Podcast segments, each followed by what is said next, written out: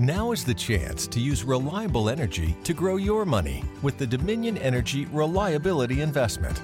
Our new investment product offers competitive returns, no maintenance fees, and flexible online access to your money. Make the reliable investment in reliable energy.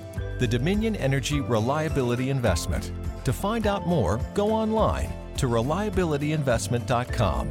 That's reliabilityinvestment.com.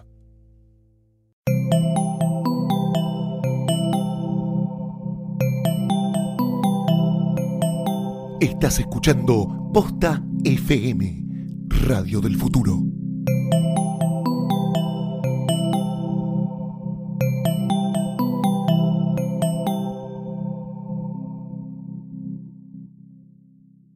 Mi nombre es Melina Masnata, trabajo en tecnología de educación y soy parte de Chicas en Tecnología. Y yo soy Carolina Dad, soy programadora, trabajo coordinando un equipo de desarrollo en el gobierno nacional en datos abiertos y me interesa mucho el aspecto social de la programación y un impacto positivo en el mundo a través de la tecnología. Por eso, junto con Meli, formo parte de Chicas en Tecnología. Yo soy Celeste Acosta, soy Project Manager, trabajo en una agencia de publicidad. Cuando tengo tiempo libre o se me ocurren ideas, hago cosas como hay subtes, acá no hay luz, donde cargo la sube o acá se dona. Y me gusta mucho internet.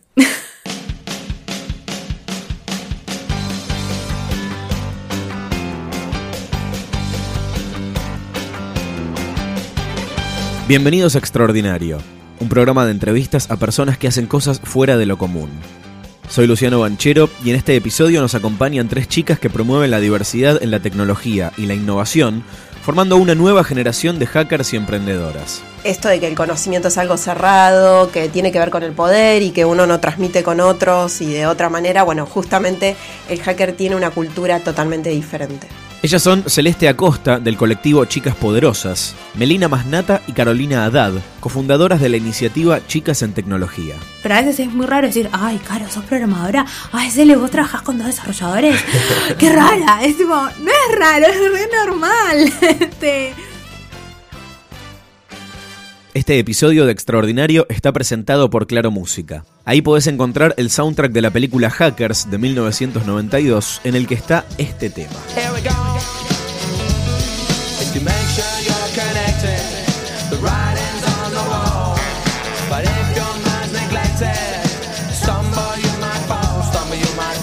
Bájate la app de Claro Música. Tenés esta y otras 20 millones de canciones para escuchar en tu teléfono, tu tablet o tu computadora. Es gratis para todos los usuarios de Claro. Entra ahora en claromusica.com. Para mí, digamos, ser hacker es como una otra forma de pensar las cosas, como desafiar lo establecido ir por otro lado. Y, tiene mucho que ver con el tema de los hackathons, por ejemplo, eh, que son como espacios interdisciplinarios en donde entre todos, entre programadores, diseñadores, gente con diferentes problemas, resuelven alguna problemática cada uno desde su perspectiva. Aprobaste. Bien, 10. Sí, le sumo a eso que hay toda una ética hacker, eh, en donde también se piensa qué hay más allá de esto, como decía acá Caro, eh, que tiene que ver un poco con una manera de ser y de estar y de entender el mundo y de compartir también. Yo me dedico a educación y esto de que el conocimiento es algo cerrado, que tiene que ver con el poder y que uno no transmite con otros y de otra manera, bueno, justamente el hacker tiene una cultura totalmente diferente. Hay que ver quién eh, es el que dice, che, me, paro acá y, me, y me cuestiono las cosas y digo, ¿cómo es que le podemos dar una vuelta? Y realmente le da una vuelta de rosca y no es que... Mm hace una trampita. ¿Se, entiende lo que quiero decir? Sí, sí, clarísimo. Este, bueno, y, no, y no, veo que no tiene nada que ver con la idea de que el hacker es el que se mete en los archivos del FBI a destruir el gobierno. No, ese es el deseo de muchos, de hecho, el gobierno eh, contrata hackers de ese estilo, no de los que estamos conversando nosotras, y coincido con Celes de que el último tiempo para toda nuestra movida fue como una sobreutilización de un término en donde ser hacker es cool y la realidad es que es muy comprometido y tenés que saber eh, trabajar con otros y eso no todos lo pueden hacer. Esto que decía Mel de, la ética hacker tiene como un montón de valores incorporados. ¿Cuáles son esos valores? Y que eso de, compartir, de saber cómo trabajar en conjunto, de abrir, no sé, bueno, lo, voy a aplicar al desarrollo, ¿no? Los códigos de, de los, so- del software que hagas o de los sitios. Y, y hay como toda una cultura atrás y un montón de ideales de por qué compartís el código o por qué trabajas con tales cosas.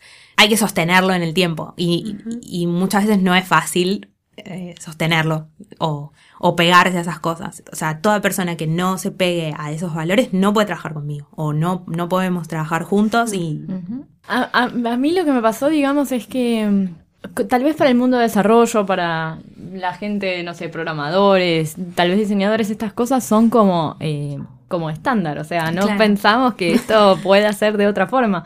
Pero tal vez cuando querés hablar con alguien o de otra generación o de otras disciplinas, como que dicen, pero ¿estás loco? O sea, ¿cómo voy a compartir la cosa que, que yo estoy investigando si este conocimiento es eh, mi poder en algún sentido? Sí, es verdad. O lo primero que te preguntan es, bueno, ¿y eh, cuánta plata vas a sacar? ¿Cuánto hay? Claro, pero decís, pero no pasa por la plata. ¿Entendés? Hay como muchas más cosas. Porque aunque me pongas un millón de dólares y no sé, que venga X empresa y me compre el desarrollo y lo haga crecer, eso, la, la plata me lo, me lo quita. to- Todo el resto es como, no sé, se mancha de una cosa horrible. Es como si fuese un dementor, qué sé yo. No sé si, no sé si ustedes ven eh, Silicon Valley, eh, Sí, la serie. sí. Eh, ahí- ahí me hiciste acordar por lo de que alguien desarrolle un código y venga una empresa y se lo compre por un millón de dólares. Generalmente es más de un millón de dólares, es mucho más. Mucho más. un sí, millón de dólares, pero como ejemplo más está bien. Algo que, mm, que estuve viendo, a mí la serie me gusta mucho y algo que le criticaron bastante es que son todos muy... to- todos hombres blancos y la presencia de las mujeres en la serie es prácticamente nula. Habrá dos y son como muy secundarios los roles. Eh, cuéntenme un poco por qué les parece que el ecosistema es de esta manera, por qué no hay espacio para, para las mujeres en, en- en este ambiente. Eh, el último tiempo trabajé mucho en Wikimedia, que es la fundación que trabaja con, básicamente tiene grande como proyecto así importante eh, Wikipedia. Y una de las cosas que, que está, tienen que ver con esto de la cultura hacker, en realidad de la cultura libre, porque es un cambio de paradigma, esto de que uno puede editar y el conocimiento es libre, pero eso no quiere decir que sea gratuito a veces. Y otras veces, digo, hay confusiones en las traducciones y eso es interesante como ir investigando. Y, y también un poco como qué colaborás y de qué manera colaborás para mejorar tu ecosistema. En todo eso, la realidad es que yo cuando empecé a entender que Wikipedia se podía editar y todos podíamos editar, dije, wow, sí, es la mayor obra de colectiva de creación mundial, intergaláctica, que en parte es cierto, y eso tiene que ver con Internet, y Internet también de alguna manera nos hace olvidar un poco de quién es el conocimiento y qué estamos haciendo con las plataformas todo el tiempo. Y yo lo veo en los chicos que todo el tiempo estamos subiendo fotos, bla, bla, bla, y nadie se pregunta de quiénes son esas fotos o a quién le van a pertenecer y demás. Y eso también tiene que ver con esto que hablamos de los hackers. Pero cuando fui al congreso de la comunidad de wikipedistas, Eso es, eso es real, eso, eso existe, eso es una cosa. Ahí materializás a la gente. Dices, wow. ¿Dónde, este ¿Cómo es el congreso? Bimbo". Eh, es, en realidad se hacen diferentes en el año y el año pasado fue en México. Eh, y bueno, y yo esperaba como decir, bueno, estos son los tipos que editan todo el tiempo porque son voluntarios y se recopan y además tienen un montón de ediciones en el mundo. Y me sorprendió esto que vos decís recién. Eran todos hombres blancos, eh, de entre 30 y 40 años, profesionales, europeos, lo cual también tiene un sesgo porque a veces la Wikipedia en español no está tan desarrollada como la Wikipedia en, en inglés. Y, la verdad es que fue hace un par de meses, tampoco fue tanto, y para mí fue como choqueante ver que la construcción del conocimiento se sigue haciendo de esa manera, más allá de esta serie que habla de estereotipos. Imagínate que todo el tiempo estamos consultando Wikipedia, quién escribe eso y quién se involucra. De hecho, uno de los grandes problemas es que solo el 8% del contenido es eh, subido por mujeres, lo cual es tremendo.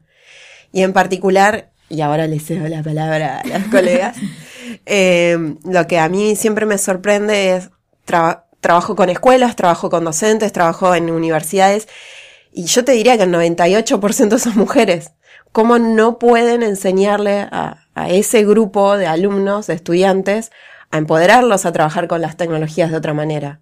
Y eso es un problema que tenemos como sociedad en general. ¿Qué te parece que está roto ahí? ¿Por qué no, no llega? O sea, ¿qué, qué- en, el, en el camino a la, la bajada de info, o sea, la parte de la educación, ¿por qué no, no, no, no se da eso? Sí, bueno, hay muchos factores. Uno, principalmente, es porque para mí la tecnología es un caballo de Troya. Es algo que te empieza a, primero un espejo a decirte lo que está mal y lo que está bien en un minuto, que vos lo venías sospechando en la escuela, como, "Mm, esto no sé si tengo que aprenderme de memoria este poema y odias un poema y no te lo hacen eh, disfrutar, sino que recitas, te lo olvidas y de hecho uno dice, bueno, ahora que bueno, me lo puedo olvidar. Como que hay un proceso de, de trabajo con, con el conocimiento que ya no tiene sentido.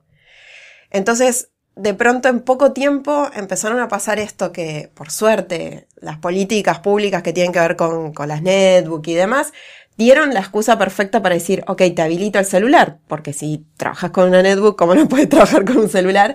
Que además los smartphones hoy por hoy tienen todos los chicos de todas las escuelas, no tiene que ver con las clases sociales o los niveles adquisitivos. Y, y de pronto lo que yo creo que está roto es cómo el docente puede guiar eso, porque tampoco uno tiene que pedirle al docente que sepa todo o que sea un técnico especialista en programación, sino que tiene que entender hacia dónde quiere llevar ese conocimiento. Eso realmente es muy complejo porque también nosotros como sociedad, vos pensás que, que la escuela como la conocemos, la escuela moderna, se creó con dos sentidos, formar ciudadanos y formar trabajadores. Entonces, si uno piensa en eso, que esa escuela sigue viva, ¿a, a qué tipo de trabajadores va a apuntar? Y con esto digo, no involucro solo los docentes, sino nosotros como sociedad, ¿a dónde vamos a formarnos para trabajar? ¿Y qué tipo de ciudadano también queremos que participe? Vemos ahora toda la movida de- del partido de la red, digo, hay un montón de movidas en el mundo que tiene que ver con cómo participar de manera ciudadana. Acá Celes además hace un montón de cosas que, que activan a la ciudadanía de otra manera. Y entonces hasta eso se está resquebrajando. Tu pregunta me parece genial. Creo que en la escuela están pasando muchísimas cosas que coexisten. ¿Viste? Cuando decís, están como sucediendo ahí muchos eh, puntos, pero por supuesto que más allá de todo esto y viniendo de nuevo a la idea de la ética, el docente tiene que tener un compromiso y una ética. Esos pibes y muchos, en muchos lugares, ese espacio que tienen, esas horas de estar en la escuela, es el único momento que tienen para ser niños o adolescentes, porque después salen y tienen que laburar, o para tener un- una idea diferente de lo que pueden llegar a ser. Y ante todo eso, viste, yo siempre digo, bueno, comprométete un poco, y no lo digo solo con, con estos docentes, obvio, porque también es muy fácil darle palos a ellos, los directivos, digo, todo el sistema tiene que Sí, sí, ayudarlo. va escalando. Exacto. A mí lo que me pasó es que mi, mi experiencia como chica en tecnología, entre comillas, fue fue como... Sos una chica en tecnología, Sí, no puedo comillas. medio, medio raro igual. es como, fue bastante, bastante rara. O al menos yo la encontré un poco diferente, porque yo siempre trabajé en publicidad y malo bien en la parte digital. Y nunca tuve problemas, digamos, en, digamos, en, insertarme o, o tener como algún trato de igual a igual con el área masculina. Y la publicidad es muy machista. Pero nunca tuve ningún problema. De hecho, en la primera agencia que trabajé, mis jefes me respetaban un montón. Siempre escuchaban lo que decía, etcétera, etcétera, etcétera. Y me pasó hace poco, donde ya era como tenía otro nivel de, de, de seniority y otra experiencia y venía con, como con un montón de, de, de aprendizaje en la espalda, sabía un montón, etcétera, etcétera, y me encontré con un jefe que era el horror. y fue... y- Le mandamos un saludo. le mandamos un saludo. Este, no, pero, pero claro, ¿qué me pasó? Me pasó algo muy, muy chocante que, que me parece también que está bueno y, y siempre lo charlamos en el grupo de chicas. está buenísimo que siempre estamos nosotros mirando diciendo no, porque los hombres esto, los hombres los otros, y que no nos dan el espacio y que bla, bla, bla, pero a veces nosotras mismas somos las que no, nos tiramos para atrás o, o no vemos lo que tenemos adelante de los ojos. ¿Y por qué digo esto? Porque antes de tener esta experiencia, yo decía, che, pero no es tan difícil. ¿Cómo, cómo puede ser? tipo, si a mí no me pasa, chicas, por favor, este es cuestión de agarrar, hablar y listo. Dale, es re fácil. Y después cuando me topé con este pibe, que la verdad, nada, o sea, un horror, o sea, estábamos en reuniones con, con, con gerentes de marketing y, y- y el tipo... Te mandaba a lavar los platos. No, realmente me mandaba a lavar los platos, o sea, era horrible. Y el gerente de marketing, o sea, anécdotas divertidas, ¿no? El tipo le decía, che, la cuenta sobrevive por esta piba. Y, y el tipo le decía, no, no, no, no puede ser, no puede ser. Y el tipo, pero sí. Yo decía, ah, no, acá tenemos un problema. Claro, no, ahora no, entiendo. Y ahí fue cuando hice clic y dije, no, claro, quizás no estoy viendo algunas cosas. Eh, y está bueno tenerlo eso en cuenta a la hora de, eh, de este tema de, bueno, cómo es la inserción de la mujer, yo dije bien, la inserción de la mujer en, en, el campo tecnológico. Eh, porque no, no es fácil de, de los dos lados, no es fácil ni del lado del hombre, en donde sí a veces no te da el espacio, como mi jefe, pero a veces la mujer es más, es como, se tira, se juega en contra. Eh, y, y lo veo todo el tiempo, lo veo con mis compañeras de trabajo, lo veo con historias que me cuentan mis compañeras de las chicas, de chicas poderosas, o mismo cuando hay algunas periodistas que sacan notas que yo leo y digo, ¿qué está diciendo esta chica?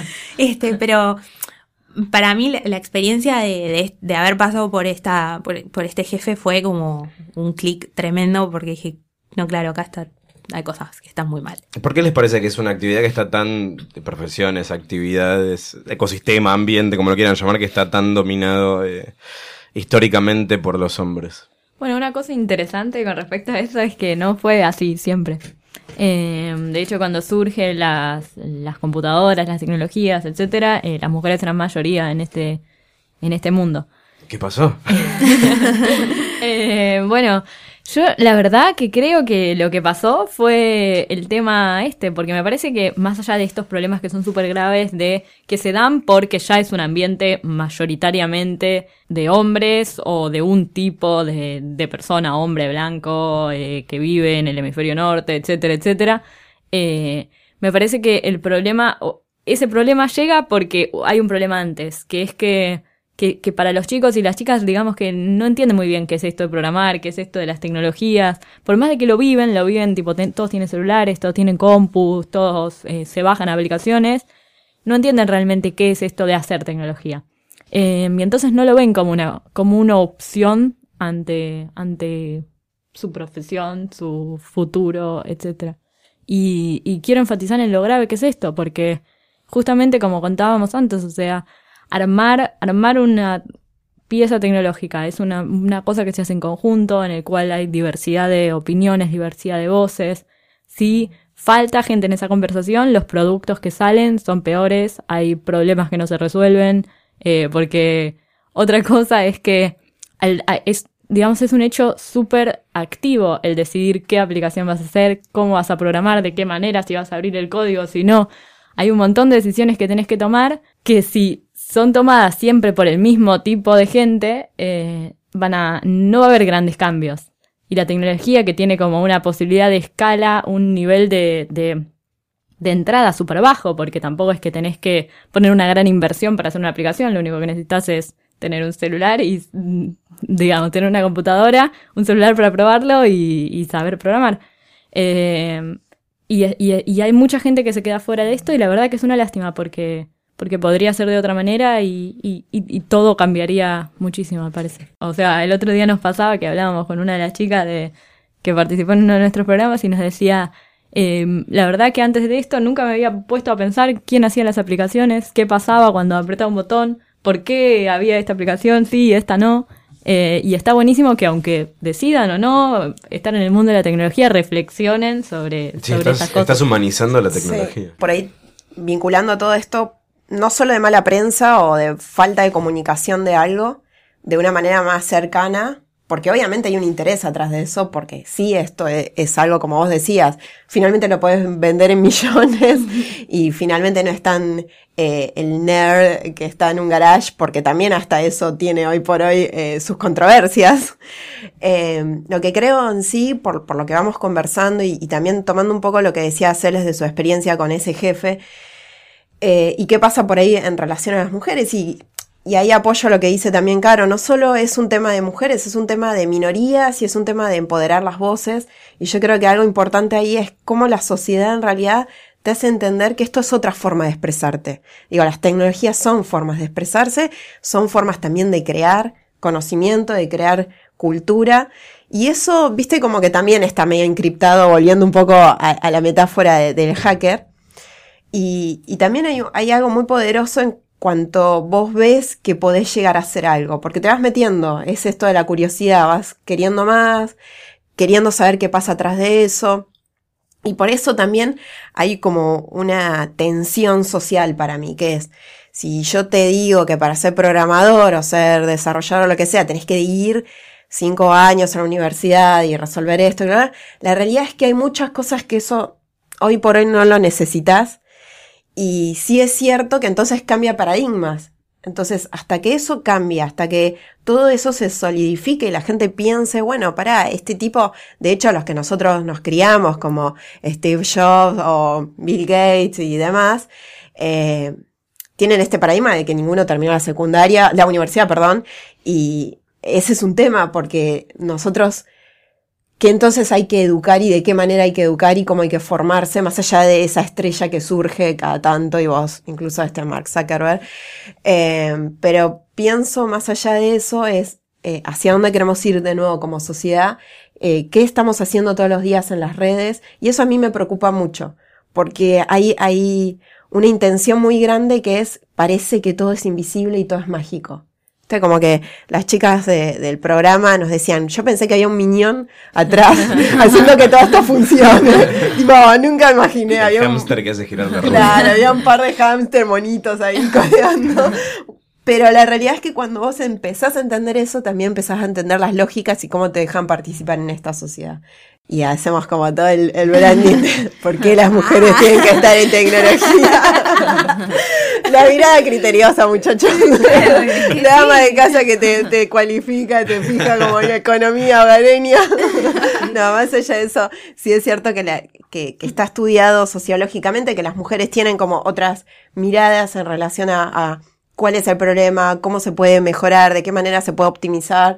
Y ahí es importante de nuevo volver a esto de por qué sim- eh, tiene que haber eh, diversidad en las formas de solucionar o de buscar eh, alternativas a un problema. Y me parece que está estudiado, no lo digo yo, pero que justamente las mujeres no solamente pueden involucrarse de una manera totalmente diferente, sino que también, aunque parecería que no, tienen esta cuestión como más pragmática, incluso de saber conversar y leer al otro en muchas sutilezas. Que en eso me parece que no es menor y es lo que por ahí carece la, la mirada más pragmática muchas veces de, de- de los hombres en otras cosas, que digo, no es que tenemos que ser un, mujeres sí, hombres no. Todo lo contrario, es seamos iguales porque la realidad es que esto nos va a generar estos criterios que son necesarios para decir hasta cuándo sí, hasta cuándo no y de qué manera hay que reinventar todo esto y cuándo hay que hacerlo. Que el, el riesgo es la compulsión y, y la realidad es que eh, muchas investigaciones del mundo están diciendo que, por ejemplo, el uso indiscriminado de tecnologías con eh, los ambientes educativos, muchas veces uno pensaría, no, los chicos van a ser más inteligentes o... Y, la realidad es que hay temas en relación a, a la atención, a, a un cierto pensamiento mm, que, que hasta ahora además hay que ser cuidadoso porque no tenemos muchos resultados. Y no sabemos si hay que cambiar eh, la forma de leer drástica porque ahora tecnología. Y la realidad es que, eh, de nuevo, como sociedad y, y vinculado a esto de la ética y demás, tenemos que mirar desde un lugar eh, más criterioso y ahí sí tienen que involucrarse muchos actores. ¿Cómo, cómo están trabajando para promover esta, esta diversidad de la tecnología en, en chicas en tecnología y en chicas poderosas? Y eh, ¿qué se imaginan? O sea, ¿cuál es el, el objetivo que tienen en mente? ¿Cuál es ese, ese, mejor escenario posible futuro eh, para el que están trabajando? Te cuento de Chicas en Tecnología. Eh, Chicas en Tecnología es un grupo, como hablábamos antes, la verdad que es súper interdisciplinario, el grupo, uno de los más interdisciplinarios en el que tuve, eh, en el que estamos eh, yo, Meli, y también otras chicas fantásticas que son Sofi Contreras, Lu Rodríguez y Mariana Varela. Eh, Mariana es diseñadora, Sofi trabaja con emprendimientos un montonazo, viene del palo de la comunicación y de la sociología, etcétera. Eh, Lu viene de infraestructura y es project manager. Eh, Meli, bueno, en educación y yo de- desde el mundo de la programación. Y, y justamente lo que queremos eh, es atacar el problema de la falta de diversidad en tecnología desde el momento en el cual eligen qué quieren ser, que es en la secundaria.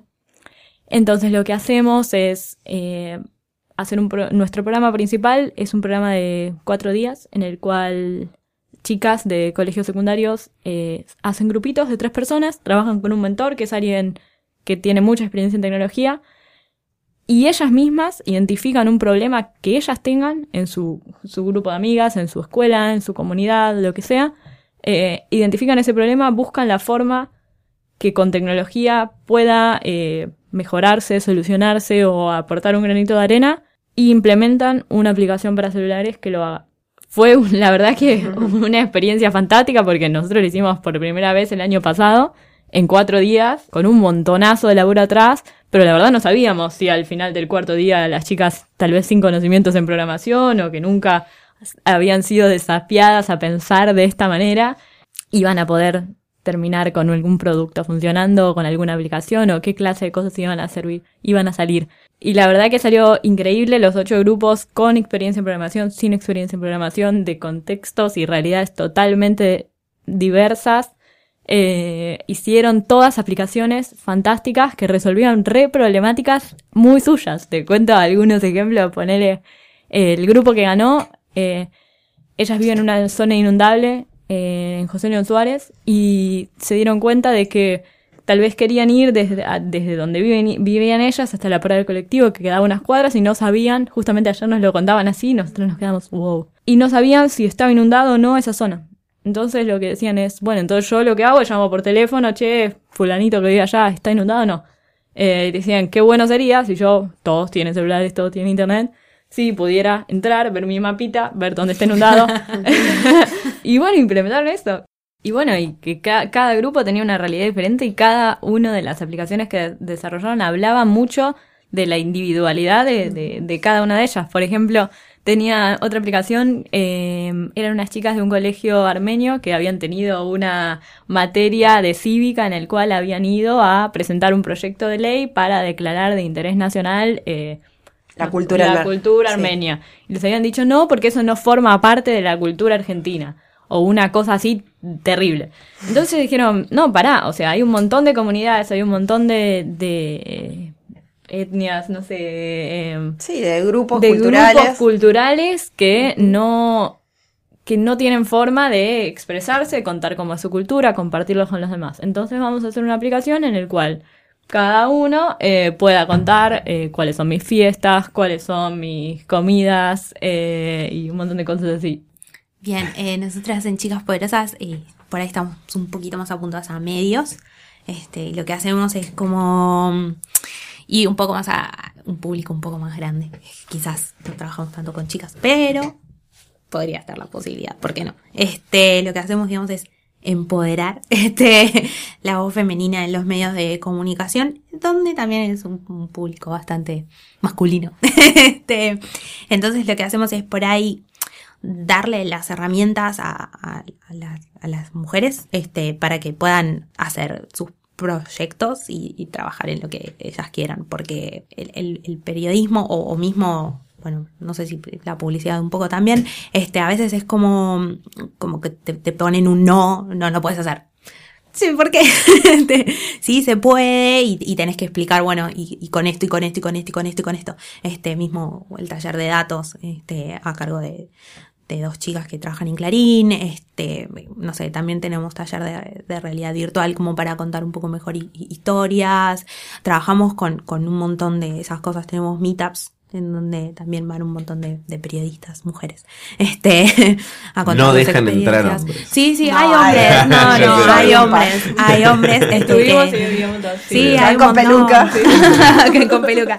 Este, los chicos están, los chicos que van a, a la- a las meetups o a los encuentros también están, están como súper interesados y, y ayudan un montón en, en la comunidad a, a evacuar dudas. Este, y, y lo que está bueno de Chicas Poderosas es que somos como muchas, este, y, nos ayudamos entre todas. Y, y me parece que el, el, como lo bueno de Chicas Poderosas es que nos ayudamos entre todas a, a formar como más confianza para superar esos obstáculos que tenemos en el mundo laboral, o, o no, quizás en el mundo laboral, no, en el mundo siempre. Eh, entonces, por ahí, si, si hay algún, hay algún tema donde, por ejemplo, pasó que una chica tenía un problema en el trabajo donde su jefe le decía, che, no, este proyecto no, porque no sé, tal cosa. Y, y es una cuestión de alentarla, ¿no? A, che, no, no, no digas, no, no, no, no tires la toalla. Nosotras te, te, te, te capacitamos, entre comillas, como para que vayas y le enfrentes a tu jefe y le digas, che, pero sí se puede hacer. Podemos hacer algo así, así, con esto, con esto, con lo otro. Y también que aprendas a usar, ponerle ciertas herramientas, ¿no? Para que tampoco digas, ah, bueno, que lo haga otro. Este. Eh, entonces eso, por ahí va, chicas poderosas. Y nada, bueno, es bastante interesante. Hace poco viajamos, el año pasado viajamos a, a Italia, este, a Roma, como para eh, la crisis de, de los refugiados. Nos, nos, juntamos un montón de, de periodistas, programadores, eh, diseñadores, en donde estuvimos dos semanas, una semana investigando la, la, crisis de los refugiados en Europa y la, otra semana creando como diferentes soluciones para ver cómo se podía no solucionar, porque es como bastante complejo solucionar ese asunto una, con una cosa, eh, pero viendo cómo se podía mejorar eh, o, o, ayudar de, qué manera. Y no, yo creo que la comunidad de chicas acá en Argentina está creciendo mucho y tiene eso de bueno, que nos ayudamos bastante entre todas y, y nos damos como esas herramientas para que la personalidad de una, digamos, o, o, la confianza de una para hacer cosas crezca y no, no, no decaiga y, y no se, se, tire para atrás. ¿Qué futuro se imaginan para las chicas en la, la tecnología? Yo creo que va a, a, ir creciendo cada vez más. Este, pero eso no quiere decir que de repente los chicos este, no quiere decir que, baje de los hombres. claro no quiere decir que se extinga o, o, que uno tome más relevancia que el otro o sea para mí el ideal es que va a sonar un cliché, pero que sean como todos bastante iguales y que, y que esa lucha y, o que esta, o que esta conversación de ¿y qué va a pasar con las mujeres en la tecnología? La verdad es que espero que en un par de años no se tenga. Uh -huh. Este, y que sea, y que no, y que no te miren como un bicho raro o que no se sorprenda, porque a veces, no digo que me ofende, pero a veces es muy raro decir, ay, Caro, sos programadora, ay, Cele, vos trabajás con dos desarrolladores, qué rara, es tipo, no es raro, es re normal, este, no sé, es como ser médica o ser, es, es un trabajo más, este, y es algo más, es como, me encanta lo que hago a mí y asumo que a Caro también le gusta hacer programa. No es que de repente es una cosa súper extraña y rara. Tiene sus dificultades que espero que, que, se limen porque en realidad me parece que las dificultades que nos encontramos a veces duelen porque pegan mucho en cosas que son muy femeninas. Cuando, no sé, voy a decir algo horrible, pero le decís a un, a un desarrollador como líder de proyecto o lo que sea, tenés un enfrentamiento con alguien, che, no, pasa tal cosa, le estás haciendo mal, ay, eh, te vino, o ay, esto. Es tipo, ¿por qué me decís eso? O sea, no. eh, qué sé yo. Pero pasa en todos los ámbitos también, no es en tecnología. Yo lo que sí espero es que haya como más chicas que, que pierdan como ese miedo y, y corten como esa barrera a, a decir, ay no, eso es solo un ambiente de chicos, me van a discriminar si no sé. No te van a discriminar si no sabes. Y, y el que te discrimina es un nabo, o sea, está en él, no, no es que vos estás haciendo algo mal.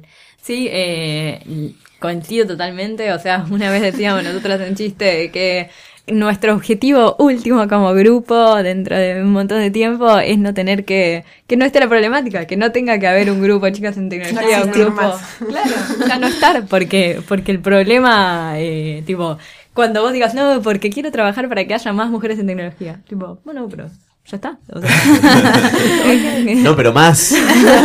claro, o sea, quisiéramos que eso eh, dejara de ser un problema, pero hay muchísimo para hacer hasta el momento. Al, momento, eh, uno de nuestros objetivos para 2020 es súper ambicioso, pero queremos alcanzar a 100.000 chicas con nuestros programas. Eh, y esto lo vamos a hacer directa o indirectamente. Queremos que, que este programa que ideamos de Chicas en Tecnología pueda ser replicado, eh, pueda haber campeones en diferentes partes que puedan tomarlo y aplicarlo en una escuela, en una comunidad, en una ciudad, etcétera, eh, con nuestra ayuda, por supuesto, eh, para que para que para los chicos y para las chicas, para las chicas en particular, eh, el mundo de la tecnología no sea una cosa rara y sea una opción para ellas. Sí, ahí me parece que algo importante de lo que van diciendo las chicas, parecería como, bueno, sí, dejemos de existir o que el futuro, el escenario. La realidad es que también eh, estamos hablando de identidades, no solo de chicas. Ese es un punto que, que no hay que olvidarse, porque también, hasta como sociedad, esto de pensar en los géneros, pensar en qué sos y qué querés ser, es un tema nodal. Pero cómo eso incide en tus consumos y en lo que puedes producir y en lo que puedes aportar a la sociedad, creo que no es menor. Y ya para no irme tanto a, al aspecto académico, Es inevitable. es inevitable casi. Yo lo lo que creo también cuando las voy escuchando y en los diferentes lugares en los que voy recorriendo es, yo siempre pienso que uno está siempre como en un circulito, ¿no? Como estás en un circuito donde a veces por ahí esto es re común hablarlo y vos decís, bueno, listo, ¿cuál es la próxima tema de agenda o qué vamos a salvar? ¿Las ballenas? O como que te vas poniendo Ballenas otros- en tecnología. otros temas. Eh, yo creo que lo importante es también pensarnos que no todo el mundo está viendo esto como un problema y eso es un, es un tema nodal. ¿Por qué? Porque la tecnología todavía le está faltando que nosotros podamos entender cuál es su eh, proyección, hasta dónde tiene un límite. Esto que hablamos de, si formamos ciudadanos o formamos trabajadores, cuáles son los perfiles. Está, estamos como en un momento súper interesante para vivirlos como sociedad, pero también muy desesperanzadores desde el punto de hay muchas cosas que se están cayendo. Y eso a mí, en lo personal, muchas veces que trabajo con jóvenes, me da miedo porque eh, a veces no les puedes dar respuestas. Y vos quisieras decirle, no, vayan por allá o vayan por acá. Y creo que lo que además la tecnología tiene es que no van a haber recetas. Vos al pibe no le puedes decir, no, tenés que aprender a programar o tenés que aprender a trabajar en equipo. Tenés que aprender a ser y a estar de una manera. Y eso además te va a configurar una identidad. No es chicas ni chicos en tecnología. Y creo que eso es lo más importante cuando hablan de estas palabras de empoderar y demás. Es bueno, mi escenario ideal es que todos los eh, chicos y chicas y adultos seamos como autogestionados y, y tengamos en algún punto esta mirada criteriosa que hablábamos antes y esta manera de participar en los diferentes canales. Porque el riesgo con la tecnología es que aparece el mercado. Eh, digo, esto no es ingenuo. Acá hay gente que está diseñando, pensando, haciendo experiencias de usuario y facturando, chicos. Entonces, ese es un tema porque ahí con lo, lo que hablamos con Caro y con todo el equipo y demás es también eh, la forma de que los chicos entiendan que esto puede ser una fuente laboral o una salida para crear otras cosas eh, es, clave también para pensar que ellos pueden ser activos en, un- en una sociedad productiva. Me parece que eso puede ir más allá y, el escenario es que, que tengamos esta mirada también, ojo, pará, no nos, no nos compremos como la emoción de que esta es la solución de todo y que muchas veces también está bueno estudiar y que muchas veces está bueno dejar de estudiar y que muchas veces está bueno ir aprendiendo, porque la única cosa que nadie te va a sacar nunca en la vida, digo, se puede apagar la, se puede apagar la luz, se cae el satélite que nos da conectividad y demás, es lo que vos sabes. Lo que vos sabes nadie te lo puede borrar. Hasta ahora uno se acuerda como hombres de negro donde te hacen perder la memoria, pero es muy difícil que ese dispositivo esté como masificado. Hasta que alguna chica lo desarrolle. Hasta que una chica lo desarrolle y tenga el poder de todo, pero creo que el conocimiento es eso que nadie te va a sacar y ese conocimiento no tiene que ser eh, algo memorístico, tiene que ser una forma de ser y de estar. Y eso es mi escenario ideal y con las chicas lo compartimos un montón. Encontrá todos los episodios de Extraordinario y las demás series de Posta en posta.fm. Hay mucho más para escuchar. También puedes bajar la app de Posta para Android y iPhone en sus tiendas online o suscribirte en iTunes. Si te gustó este episodio, recomendalo. Queremos llegar a cada vez más oídos. Soy Luciano Banchero y esto es Extraordinario.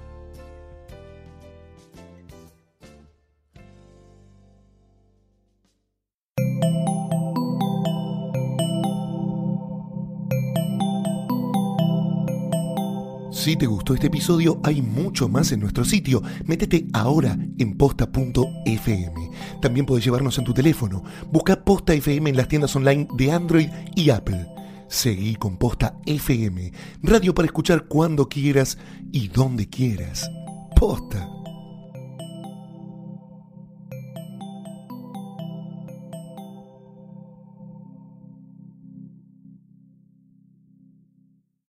It's just two weeks out, and we've got your gifts at Macy's One Day Sale with over 25,000 deals of the day in store and online, like PJs for the whole fam, now $4.99 to $19.99. Have a jet setter on your gift list? Samsonite luggage is 60 to 65% off. How about a home chef? Give a KitchenAid Classic Stand Mixer for just $189.99. Tuesday and Wednesday at Macy's. Savings off sale prices, exclusions apply. Macy's Star Rewards members can earn towards Star Money. Ask your store associate or visit Macy's.com slash Star Money for details.